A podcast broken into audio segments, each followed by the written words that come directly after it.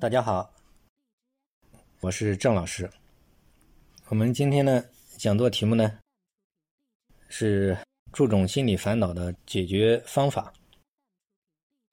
在这次讲座开始之前呢，我想代表机构发出一个声明吧。一件事情可能就是需要说明一下。近半年来吧，有一个可能就是以前的朋友知道吧。因为我们做了有十几年的心理咨询啊，做心理辅导，反正从来还没有遇到这样的事情嘛。就是半年前嘛，有一个怎么说呢？后来我们了解，他其实呢是一个，他就是四处攻击、谩骂、诋毁、侮辱我们嘛。所以我们一直想，就是不做解释嘛，就是过一段时间就算了。但是过了现在也已经半年多了，快大半年了，他就用各种方式，反正。就不停的这种，哎呀，就没办法说了嘛，就攻击、诋毁、谩骂，呃，造谣什么的。这个人呢是这样的，就是他本人有些幻觉，他是这种有那种，其实是一种精神问题。就是我们跟他本人也沟通了，对他也可以说就是各种方法都给他沟通了，就是要给他，甚至我们也愿意就是免费帮他，呃，处理吧，帮他治疗吧，就各种方式，嗯，但是都没有用。这个我们也能理解他们。后来他的家人也知道嘛，他家人说他也没用，嗯，然后他这种，我们现在也在想尽各种办法，看怎么样能够免费帮助他吧。就其实也没什么对不住他的地方，但是他就是无论怎么解释没有用，因为他就是这种幻觉，他自己没有自制力嘛，他不认为自己说的是，因为他想象的就是是真实的嘛，他认为就是我们就是。想害他呀，就怎么怎么样，他就是活在恐惧里面嘛。所以他讲的很多东西，那我们知道是幻觉的，那我们再怎么说也没用，因为他自己认为就是这样的。所以他很多东西他也不是故意造谣，应该是就是这种，他就是活在这种恐惧里面嘛。反正就是把我们说的，简直就是各种东西都是讲的，就像黑社会一样，说我们就是怎么对不起他，怎么样，反正哎呀一塌糊涂，哎，实在是没办法解释。所以我们想算算，就是。因为有些律师呢，他们就是也让我们去告他怎么样的。后来我想想想算了吧，因为他这个必定还是，我们也不怪他们，他必定是他自己也挺痛苦的，我们也能理解他。但是他，但是因为这个我们老是不声明的话，就给我们造成一个非常恶劣的影响。结果因为因为现在是网络社会嘛，就大家没有见过我们呢，很多人就只听他一面之词嘛，就就好像对我们产生了一种一种误解吧。所以我觉得这个今天在这个正式讲座之前呢，先做一个声明一下吧。警察他们也也不愿意处理这些事情，包括像这种我们也不愿意通过法院去起诉他，因为这个这个我们觉得他必定是一个，嗯，他已经很很恐惧了。所以说，虽然他可能还会继续骂下去，我们就是你举报了他们删除，他还会接着用各种各样的方式诋毁、造谣、谩骂、攻击，所以可能他这个人可能会终生这样骂下去，因为他这个。这个幻觉就这样的，所以说我们也实在没有任何办法。反正我们希望能够帮助他吧，因为他这种东西可能不吃药也不行。我们也建议过他，但是他们就根本没办法沟通嘛。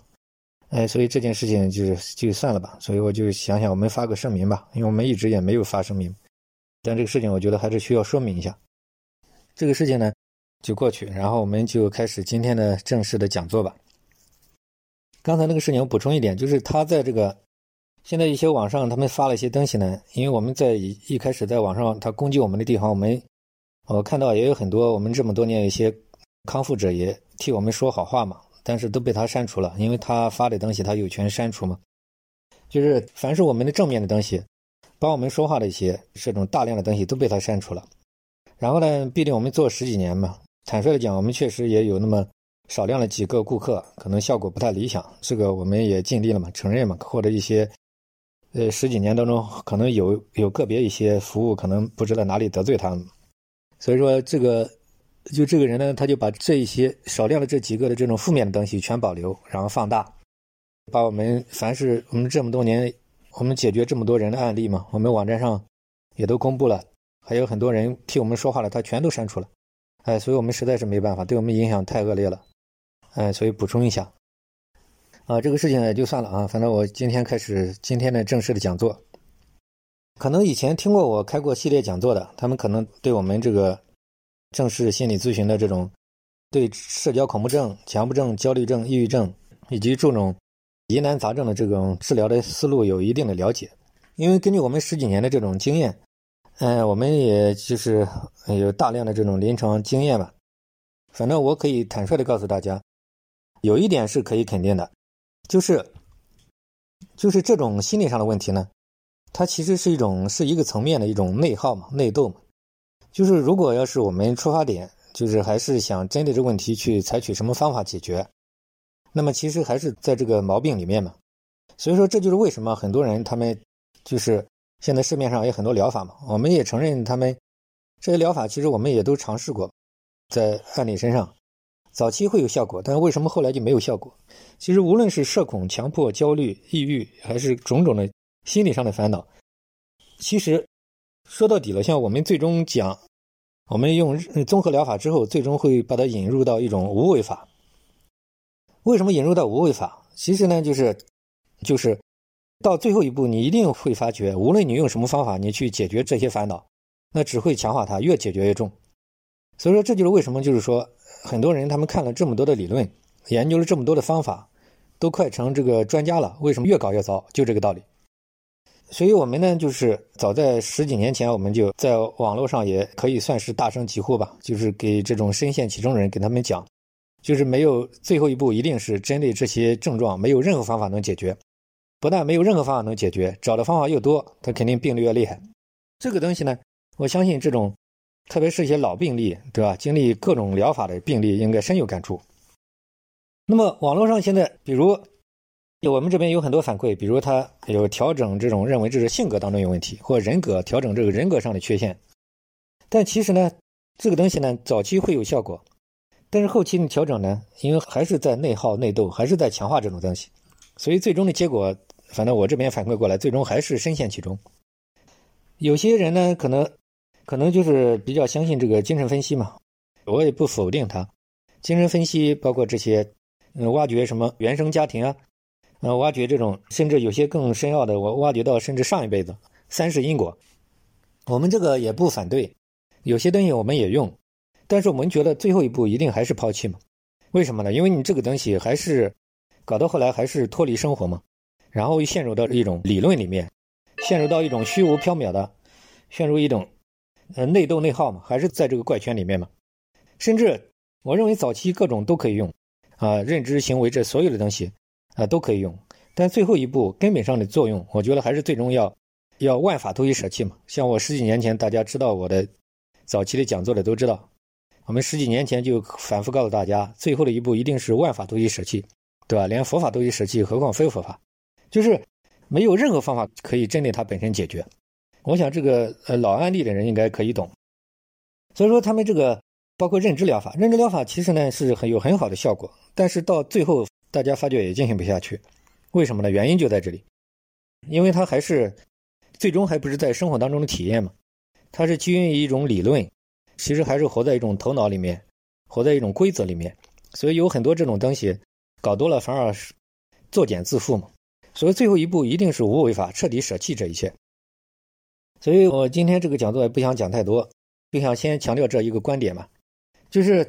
就网上各种流派吧，其实都挺好，呃，比如像什么内在小孩啊，比如像关照啊，比如像这种接纳呀，像森田疗法，呃，像种种的这种，啊，但早期我这些东西我们都用，但后期我认为最终一定要这所有的方法必须全部都舍弃掉。我早期的我十几年前的文章大家也知道的，因为我号召大家就是去走向生活嘛，就是这一切的疗法、心理疗法，一切的书籍全烧掉嘛。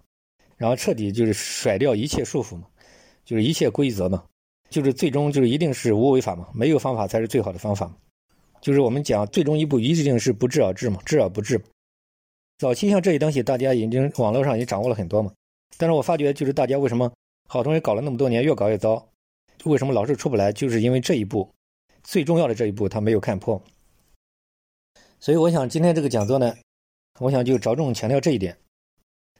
今后我也会在陆续开一些讲座，专门讲一些社交恐怖症的治疗呀，呃，强迫症的治疗呀，强迫行为的治疗呀，什么焦虑症的治疗呀，抑郁症的治疗啊，以及各种嗯疑难杂症的心理治疗，把我们这个十几年呢，我们已经做了快二十年了嘛，就是这么经验嘛，去和盘托出给大家，就希望大家能够从里面获得一些启发吧。总体来讲呢，就是早期这些东西我们都用，比如像森田疗法，顺其自然，为所当为，他们效果很好嘛。但是森田疗法其实又有几个真正懂的呢？其实有很多人网上我看了，他已经快接近接近要走出来了嘛。但他最终我感觉还是有一层窗户纸，这层窗户纸其实就是他内心深处，其实你让他扪心自问，其实他还是时不时的渴望想找个方法治好他的。所以说，其实他一定，他森田疗法其实还是隐藏着，对他来讲是一种治疗方法。所以说，这就是为什么最后一步他还是不能舍弃掉。所以语言是苍白的嘛，有时候很难把这个给他讲得清楚。像这个森田疗法，他们讲接纳，但是真正的接纳，其实这个语言也很难表达的，对吧？真正的接纳怎么说呢？对吧？什么接纳不接纳的，对吧？他真正的接纳，他其实其实就是我们讲的这些无为法，它其实不是方法。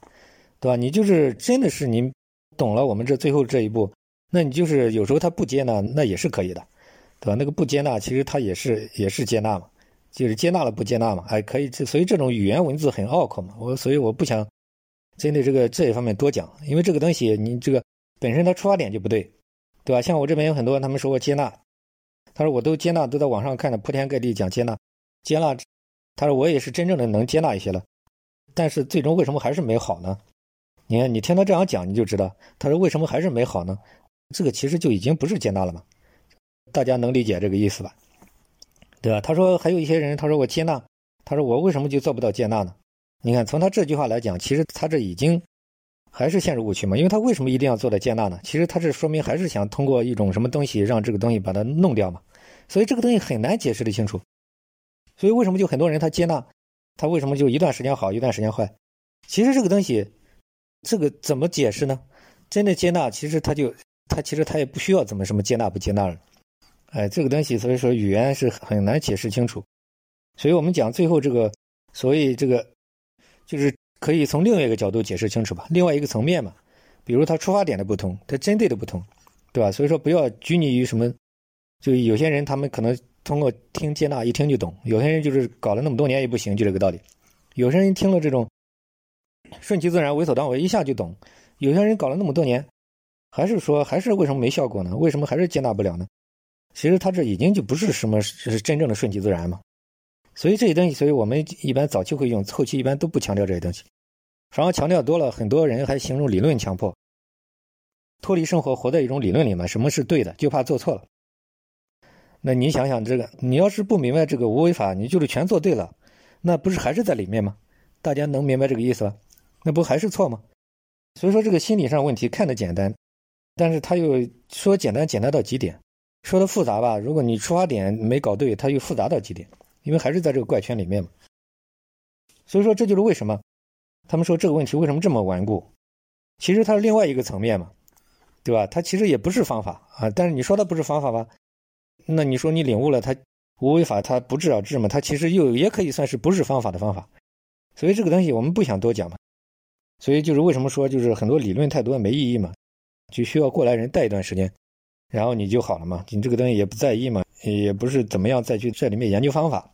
所以最终一步一定是这样的，这就是不治而治，治而不治的这个深切含义吧。